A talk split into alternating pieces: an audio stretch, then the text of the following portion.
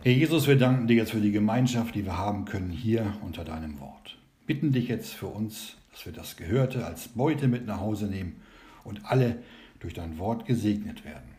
Amen. Ja, wir schlagen auf den Jakobusbrief Kapitel 1 und lesen da den Vers 17.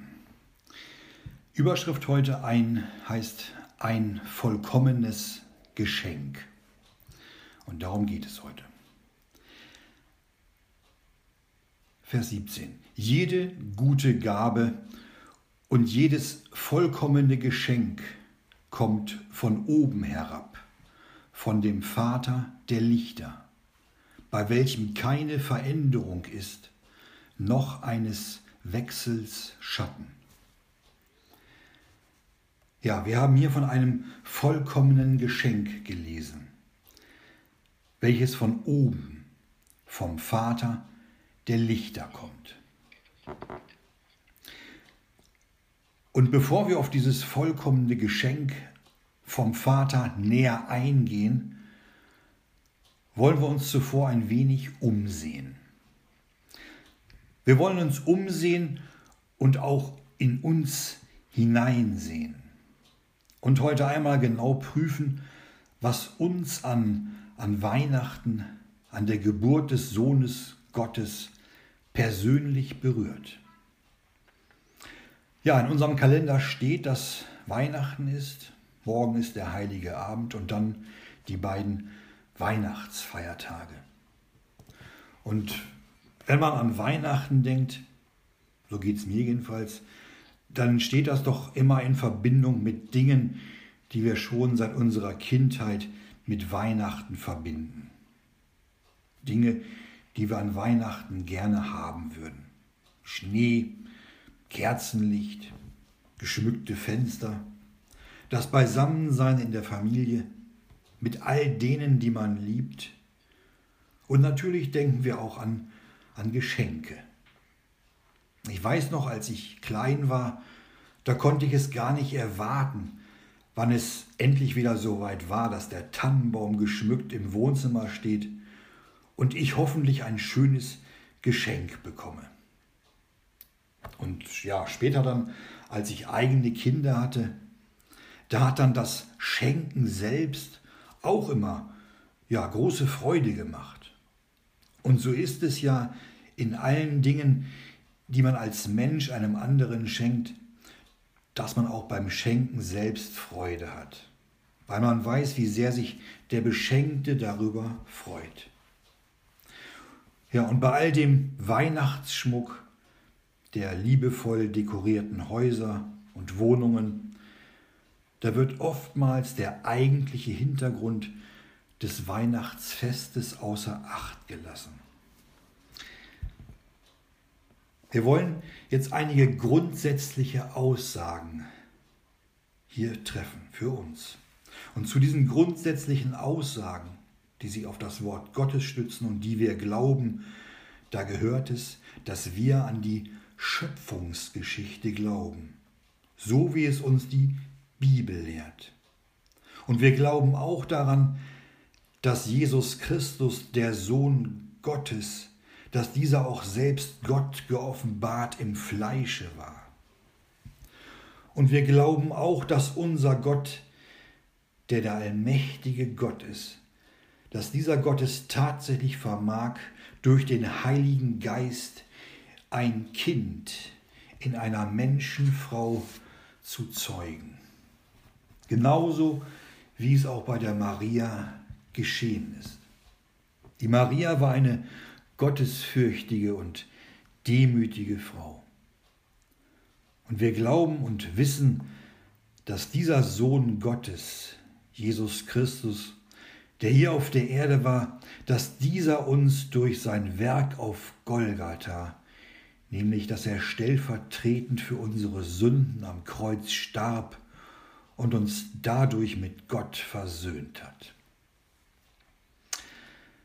Ja, lasst uns doch heute darum mal, bevor wir auf unseren Text mit dem vollkommenen Geschenk eingeht, zuvor noch einige Verse aus dem Lukas-Evangelium lesen, Und zwar in Kapitel 2.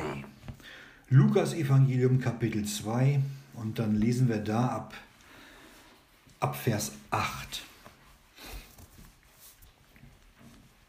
Da heißt es, und es waren Hirten in selbiger Gegend, die auf freiem Felde blieben und des Nachts Wache hielten über ihre Herde.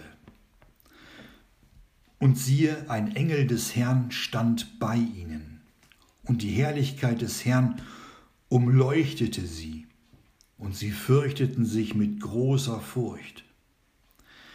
Und der Engel sprach zu ihnen, Fürchtet euch nicht, denn siehe, ich verkündige euch große Freude, die für das ganze Volk sein wird.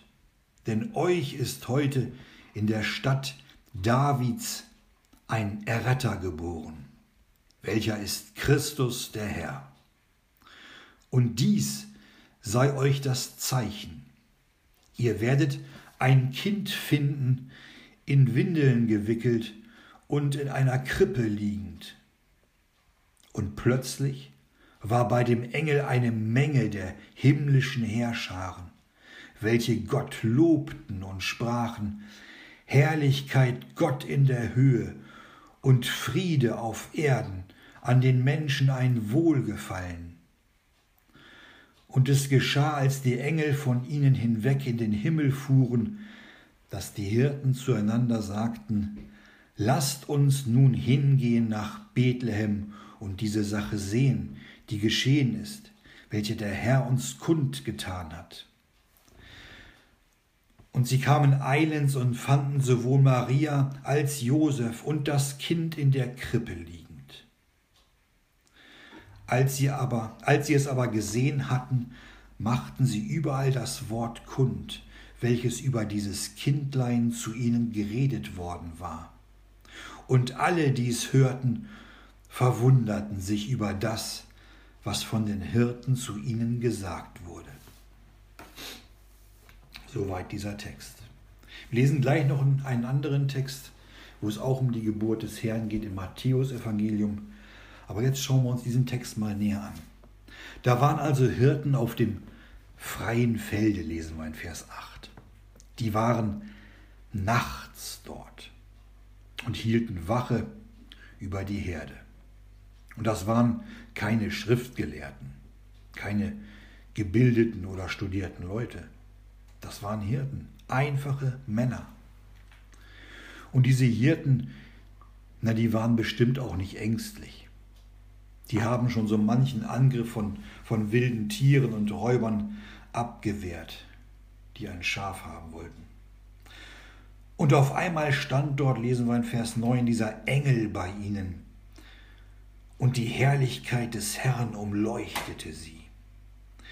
Und diese sonst so furchtbar oder furchtlosen Männer, die fürchteten sich jetzt mit großer Furcht, steht da. Und dieser Engel des Herrn, der sprach sofort zu ihnen, Fürchtet euch nicht, denn siehe, ich verkündige euch große Freude, die für das ganze Volk sein wird denn ihnen war heute in der Stadt Davids, also in Bethlehem, ein Erretter geboren, welcher ist Christus der Herr. So, so sagte es ihnen der Engel. Und als Zeichen, dass es sich um diesen Erretter handelt, so sagte ihnen der Engel, würden sie das Kind finden, in Windeln gewickelt und in einer Krippe liegend. Und auf einmal, Vers 13, plötzlich steht da, da waren bei dem Engel des Herrn eine Menge der himmlischen Herrscharen.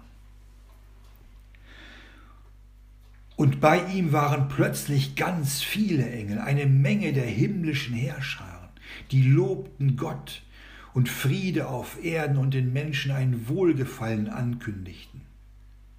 Vers 14. Und auf einmal waren die Hirten wieder allein. Die Engel fuhren wieder auf in den Himmel und die Hirten, die beschlossen nach Bethlehem zu gehen, um zu sehen, was der Engel ihnen gesagt hat. Und diese, diese einfachen Männer, die glaubten, was ihnen gesagt wurde. Und die haben sich sogar richtig beeilt, dahin zu kommen. Wir lesen das in Vers 16, dass sie eilends dahin kamen. Und sie fanden Maria und Josef und das Kind in der Krippe. Und dann machten diese Hirten überall kund, was sie über dieses Kindlein von dem Engel gehört hatten. Und alle, die es hörten, die verwunderten sich über das, was über dieses Kind zu ihnen gesagt wurde.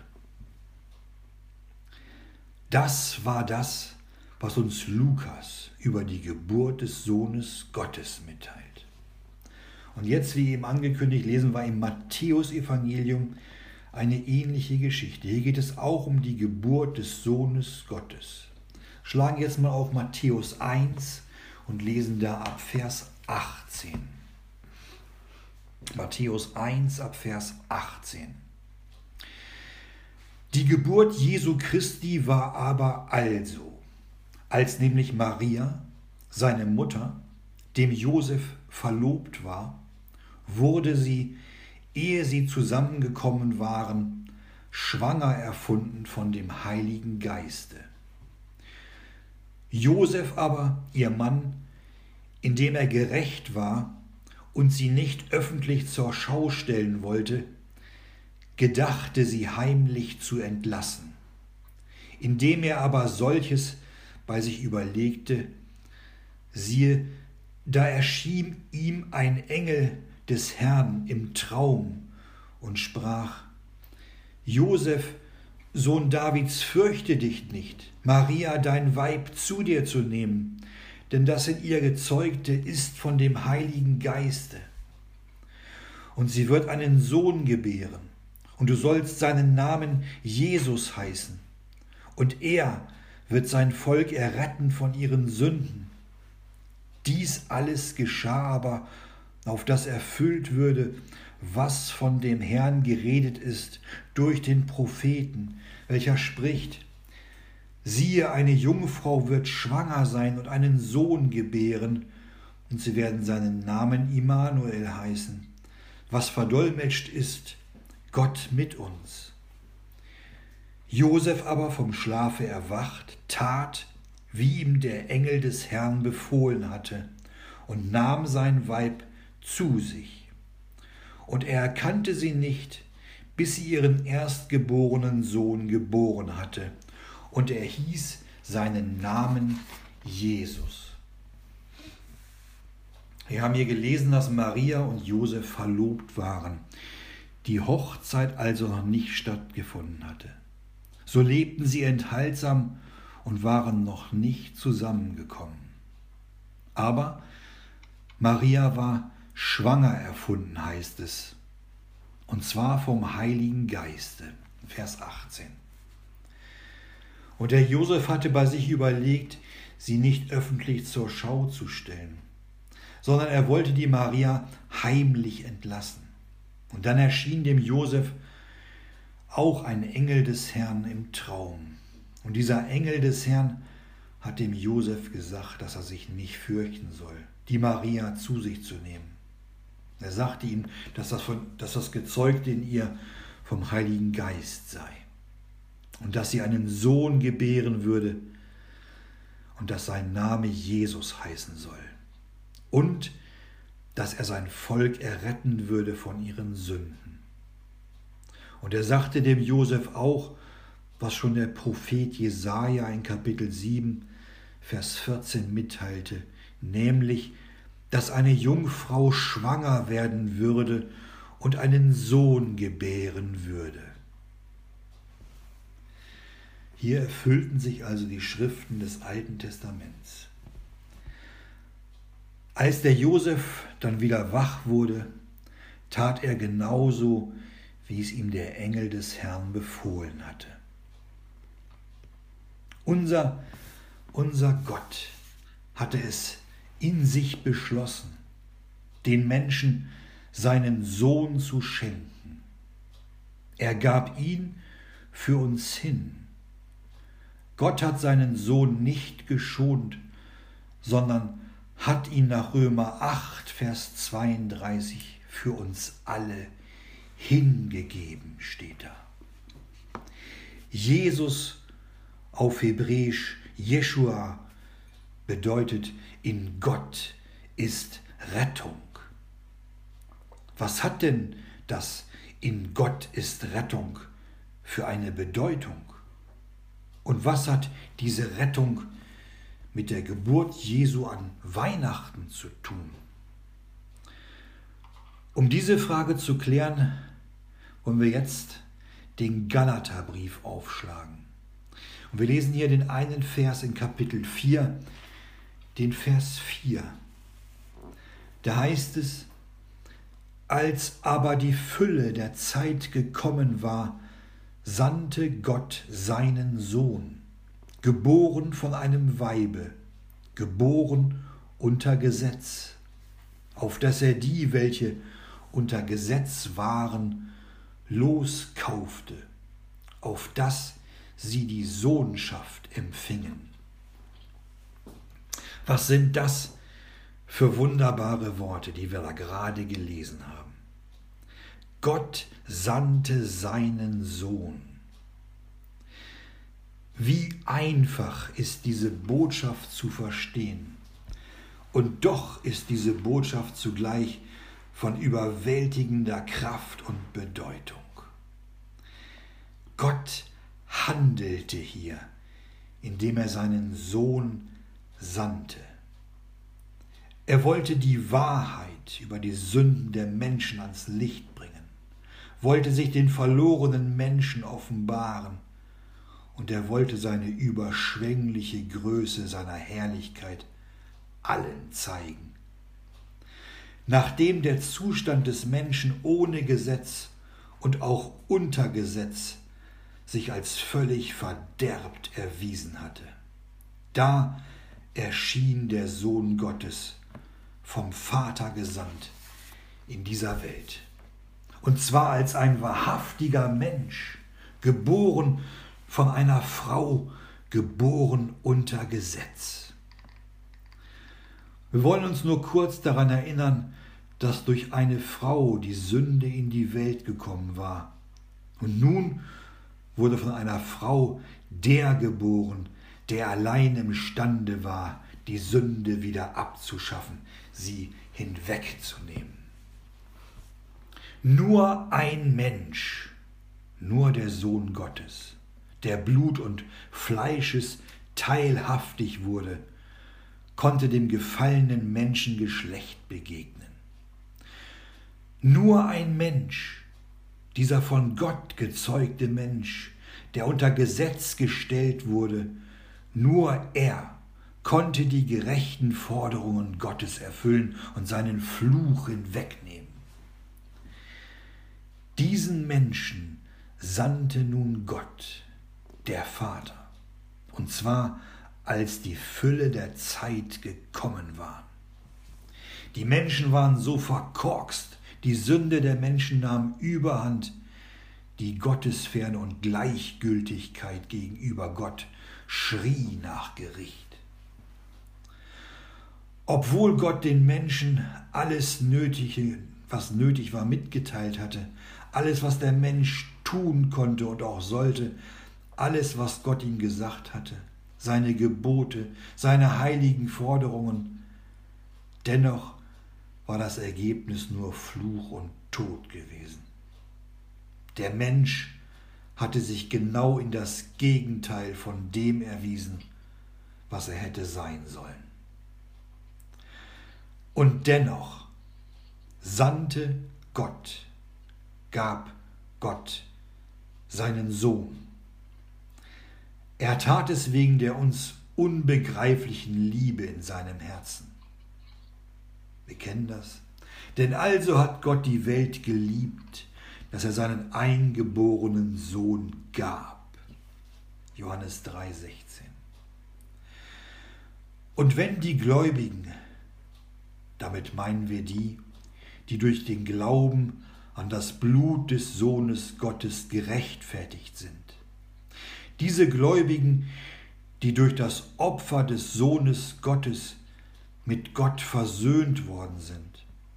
Wenn also solche Gläubigen in diesen Tagen das Weihnachtsfest feiern, dann denken sie daran, dass der Vater im Himmel, der Vater der Lichter, wie es im Text heißt, dann denken sie daran, dass der Vater seinen Sohn, Jesus Christus, auf diese Erde gesandt hatte.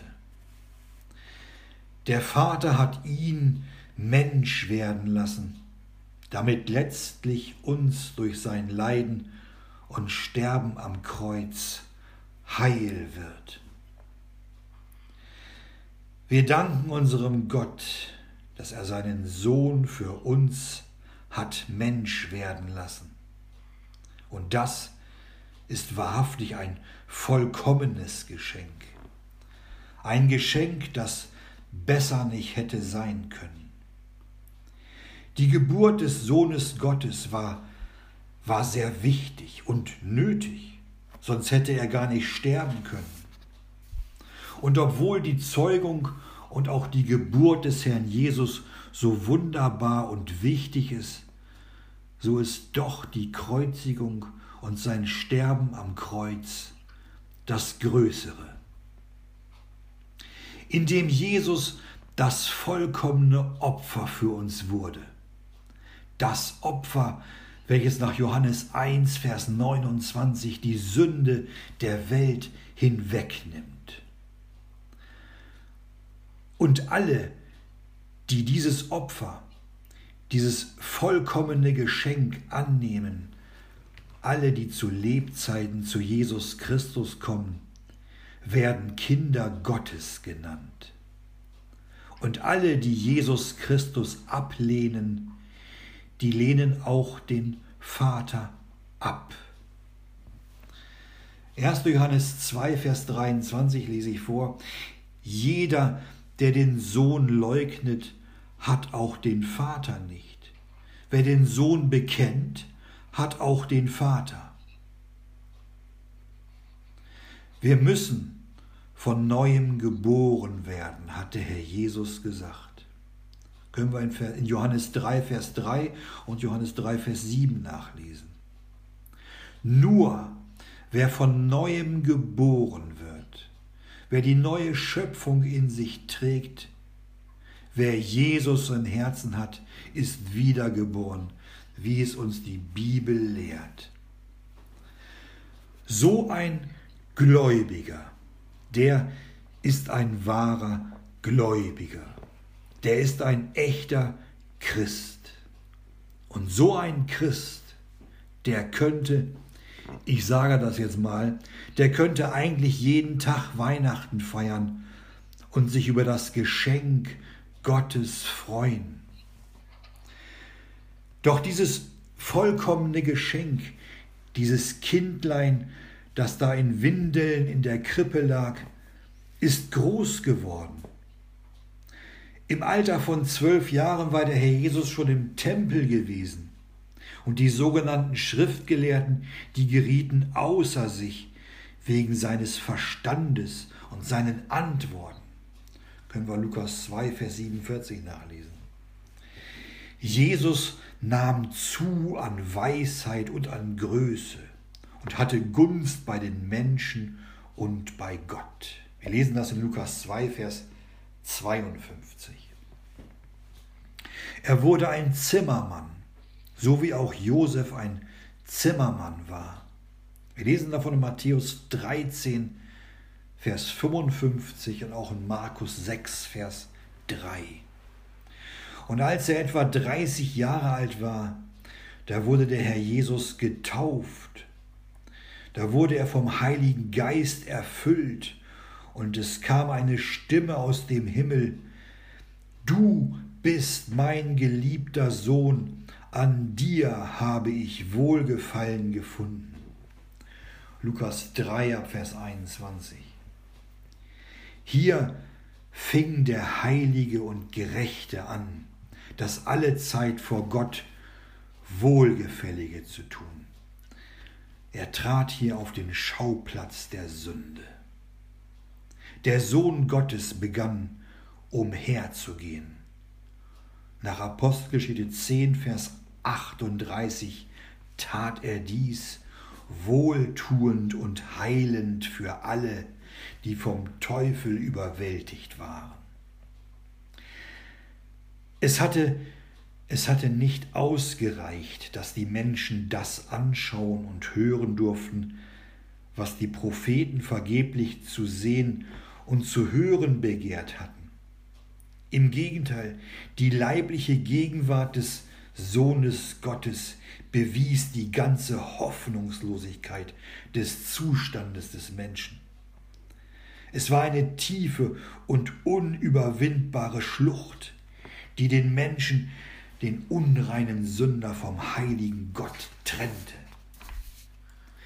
Und diese Sendung des Sohnes, die sollte zu dem von Gott gewollten Ziel führen. Er musste sterben. Er musste das Erlösungswerk vollbringen, indem er an die Stelle der Menschen trat und die ganze damit verbundene Verantwortlichkeit auf sich nahm. Die, die unter Gesetz waren, die mussten nach Galater 4, Vers 5 losgekauft werden. Nur so konnten sie die Sohnschaft empfangen. Vor dem Tod des Sohnes Gottes und der Auferstehung unseres Herrn Jesus Christus, da konnte überhaupt kein Mensch zu Gott, aber Vater sagen. Das war erst möglich, nachdem die Herrlichkeit des Vaters ihn aus den Toten auferweckt hatte. Obwohl die Jünger ihn als den Messias sahen, ihn durch das Land begleiteten und seine Belehrungen hörten, so standen sie bis zu jenem ersten Wochentage der Auferstehung, standen sie noch auf dem Boden der Gläubigen des Alten Testaments. Und so waren die Jünger noch Unmündige. Und die vom Vater festgesetzte Frist die war noch nicht vorüber. Und so sehnlich das liebende Herz des Herrn danach verlangen hatte, sie in den Besitz und Genuss des neuen, auf seinen Tod und seine Auferstehung gegründete Herrschaft einzuführen, so war es noch nicht möglich. Erst, erst wenn jene Taufe womit er getauft werden musste, vollzogen war, wäre dies möglich gewesen. Er war beengt, heißt es in Lukas 12, Vers 50. Hier ist seine Kreuzigung gemeint und die Grablegung. Und er hätte den Seinen so vieles zu sagen gehabt.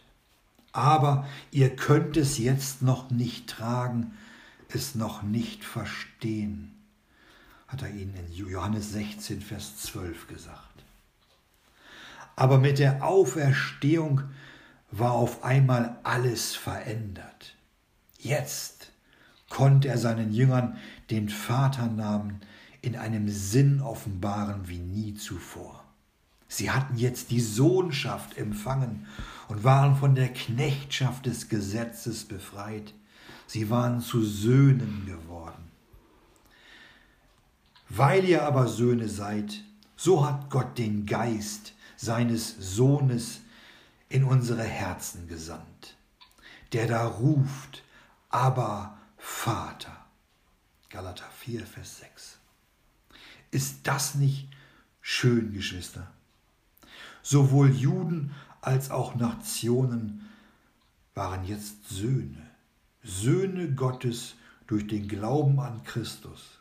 Die einen einst Fremdlinge ohne Gott und ohne Hoffnung in der Welt, die anderen äußerlich Gott nahe, aber geknechtet unter Gesetz. Als Jude musste man nicht nur vom Fluch des Gesetzes, sondern auch von der eigenen gesetzlichen Gerechtigkeit ja vom Gesetz selbst befreit werden. Und darum ist Christus nach Römer 10, Vers 4 des Gesetzes Ende. Und der heutige sogenannte Christ, der gar kein Christ ist, wenn er Jesus nicht hat, der muss von so manchen frommen Schein und tief sitzenden religiösen Lügen über Gott befreit werden. Doch für beide, für Juden und Nationen ist, sobald der Glaube ihr Teil wird, das Ergebnis dasselbe. Diese oder die Wirkung des Erlösungswerkes ist für alle, die es möchten, dieselbe. Das müssen wir verstehen. Nämlich, dass die Geburt Jesu natürlich wichtig war. Die Geburt war die Voraussetzung für das Größere, was dann später auf Golgatha passierte. Nach Apostelgeschichte 3, Vers 19 sollen die Menschen Buße tun und sich bekehren, damit die Sünden ausgetilgt werden. Wie, wie ernst und ergreifend ist der Aus, Ausruf des Apostels. Und um wie viel ernster ist dieser Ausruf, wenn wir ihn auf die sogenannte bekennende Christenheit unserer Tage anwenden. Wohin ist es mit dieser Christenheit gekommen? Man beobachtet nicht nur Tage und Monate und Zeiten und Jahre, man hat nicht nur jüdische Zeremonien und Gebräuche und Tänze in die sogenannten Gottesdienste eingeführt. Es geht heute so weit, dass man Städte und Orte verehrt, auch Christusbilder, Heiligenbilder, Reliquien und auch Menschen verehrt. Und dabei ist man der Meinung, Gott zu dienen. Doch man treibt in Wirklichkeit nach seinem Urteil geistliche Hurerei und man lebt im Götzendienst. Anstatt die Menschenseelen durch den einfältigen Glauben mit Christus in Verbindung zu bringen, bemüht man sich, ich sage mal, eine gewisse heilige Scheu in den Herzen zu erwecken und fromme Gefühle in ihnen wachzurufen, und durch einen Schein von Gottseligkeit wird die innere Armut und Kraftlosigkeit überdeckt. Man wiegt die Menschen in Sicherheit, nicht zu nah am Wort Gottes. Der Volksmund würde sagen, man schmiert ihnen Honig ums Maul. Was wird das Ende von dem allen sein? Was wird werden, wenn Gott einmal Rechenschaft von diesen Führern und deren Verführten fordern wird. Wir, die wir Kinder Gottes sind, können eigentlich nur staunen, wie viele Menschen in unseren Tagen das Weihnachtsfest feiern. Ich möchte hier mal am Rande anmerken, dass das Wort Weihnachten kein einziges Mal in der Bibel vorkommt. Und so feiern so viele Menschen die Geburt des Sohnes Gottes, obwohl sie ihn gar nicht kennen. Ich persönlich würde nicht auf die Idee kommen, den Geburtstag von jemandem zu feiern, den ich gar nicht kenne, zu dem ich auch gar keine Beziehung habe. Warum also sollte ein Mensch sowas tun? Es ist nun mal so, dass die meisten Menschen, die heute leben, nicht an Gott glauben. Sie lehnen Gott in ihrem Leben ab und wollen mit Gott nichts zu tun haben. Ein Jesuskindlein in Windeln in der Krippe, das geht gerade noch. Oder eine Marienfigur mit Jesus auf dem Arm. Doch mehr möchte man nicht. Mehr Jesus ist nicht erwünscht. Und wenn man dann noch anfängt, über Schuld und Sünde vor Gott zu reden, dann geht das den allermeisten Zuhörern doch entschieden zu weit. Man will nichts mit diesem Jesus, dem Auferstandenen, zu tun haben. Und doch wird im Dezember Weihnachten gefeiert. Aber ohne Jesus und damit auch ohne den Vater, ohne Gott. Wie schade für die Menschen, die Gott nicht kennen. Ihr Leben lang haben sie Weihnachten gefeiert, ohne dass sie das Geschenk, das vollkommene Geschenk, was Gott für sie bereithält, ohne dass sie das Geschenk angenommen haben. Wenn ich bei jemandem zu Hause ein schön verpacktes Geschenk auf den Tisch stellen würde, das wäre doch was, oder? Aber wenn der Beschenkte das Geschenk nicht aufmacht, es nicht auspackt und nachsieht, was darin ist, dann nützt das schöne Geschenk nichts. Und dann kannst du auch nicht von Herzen Danke sagen, weil du gar nicht weißt, was da für dich drinne ist. Wie schade ist es, dass so viele Menschen nichts von Gott wissen wollen und sie das vollkommene Geschenk gar nicht beachten, es nicht annehmen wollen, obwohl Gott so einen hohen Preis dafür gegeben hat. Nochmal Johannes 3, Vers 16. Denn also hat Gott die Welt geliebt, dass er seinen eingeborenen Sohn gab, auf dass jeder, der an ihn glaubt, nicht verloren gehe, sondern ewiges Leben habe. In diesem Vers erkennen wir tatsächlich die Liebe Gottes. Wir sehen den Charakter und die Natur dessen, der die Welt geliebt hat und seinen Sohn hingegeben hat, auf dass jeder, der an ihn glaubt, heißt es. Jeder Sünder, der an ihn glaubt, geht nicht verloren, sondern bekommt ewiges Leben geschenkt. Ist das nicht ein vollkommenes Geschenk, was Gott uns da anbietet? Ein Geschenk ist immer umsonst, sonst wäre es ja kein Geschenk. Sobald ich etwas dafür tun muss oder etwas bezahlen muss, ist es kein Geschenk mehr. Lesen jetzt nochmal unseren Eingangstext in Jakobus 1, den Vers 17. Da heißt es, jede gute Gabe und jedes vollkommene Geschenk kommt von oben herab von dem Vater der Lichter, bei welchem keine Veränderung ist, noch eines Wechsels Schatten. Der Jakobus redet hier von der guten Gabe der Erlösung, von der guten Gabe des Sohnes Gottes, der vom Himmel gekommen und Fleisch geworden ist, um uns von der Macht der Sünde zu befreien. Jesus Christus war gekommen als das Licht der Welt. Der Vater im Himmel wird deshalb Vater der Lichter genannt. In anderen Übersetzungen heißt es auch Vater des Lichts. Und das, was von oben herabkommt, das gibt uns Gott. Das vollkommene Geschenk, was von oben kam, ist Jesus Christus angenagelt am Holz, der dort nur mit der Dornenkrone bekleidet an unserer Stelle hing und sein Leben für uns gab.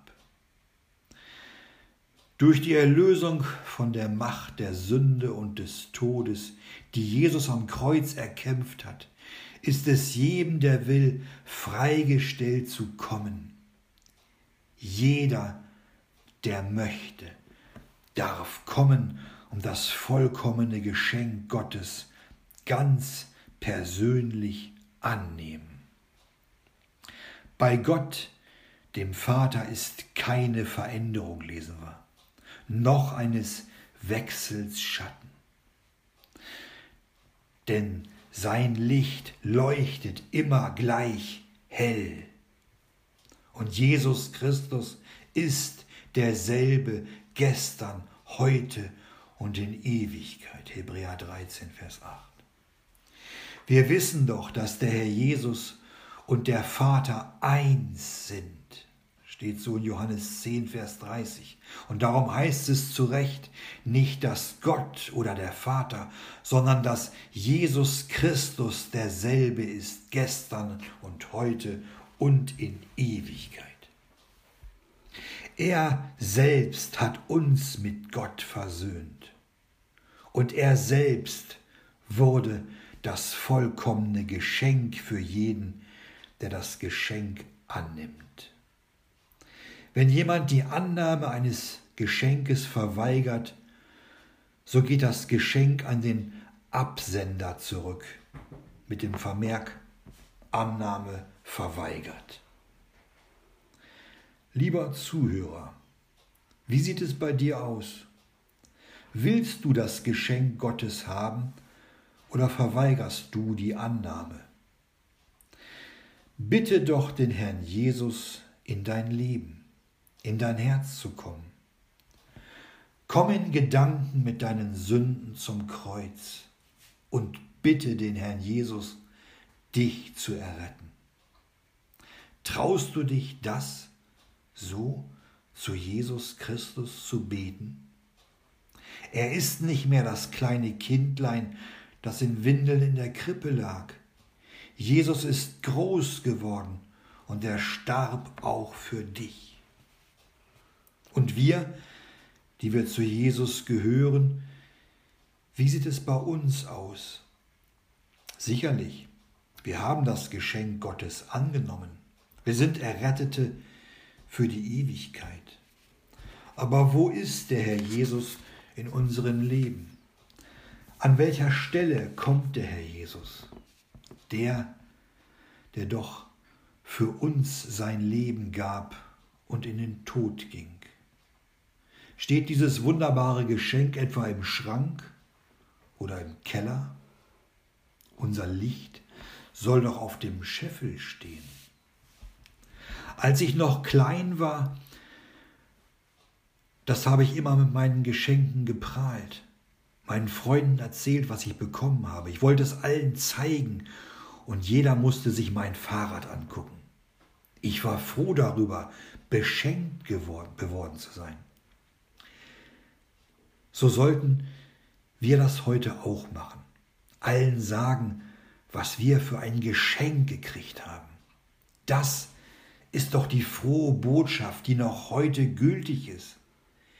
Jesus Christus hing wegen unserer Sünde am Kreuz und hat uns versöhnt mit Gott. Wo ist die Freude über dieses göttliche Geschenk geblieben? Die Freude über die Vergebung, über die ewige Errettung und über die Gewissheit des Heils. Lasst uns wirkliche Freude darüber haben, dass Gott seinen Sohn auf diese Erde gesandt hat und dass dieser Sohn letztlich die Sünde der Welt dort am Kreuz getragen hat und sein Leben gab. Lasst uns darüber Freude haben, dass er alle Zeit bei uns ist und dass wir alle Zeit beten dürfen, ihm alles sagen können. Wir haben doch so viele göttliche Zusagen, so kostbare Verheißungen erhalten, dass wir vor lauter Freude nur noch still werden und dankbar sein können. Wir sind doch nach Römer 5, Vers 1 gerechtfertigt worden aus Glauben, so haben wir Frieden mit Gott durch unseren Herrn Jesus Christus. Wir sind doch Miterben Christi und unser Bürgertum ist in den Himmeln. Genau das, Geschwister, bewirkt in uns echte Freude.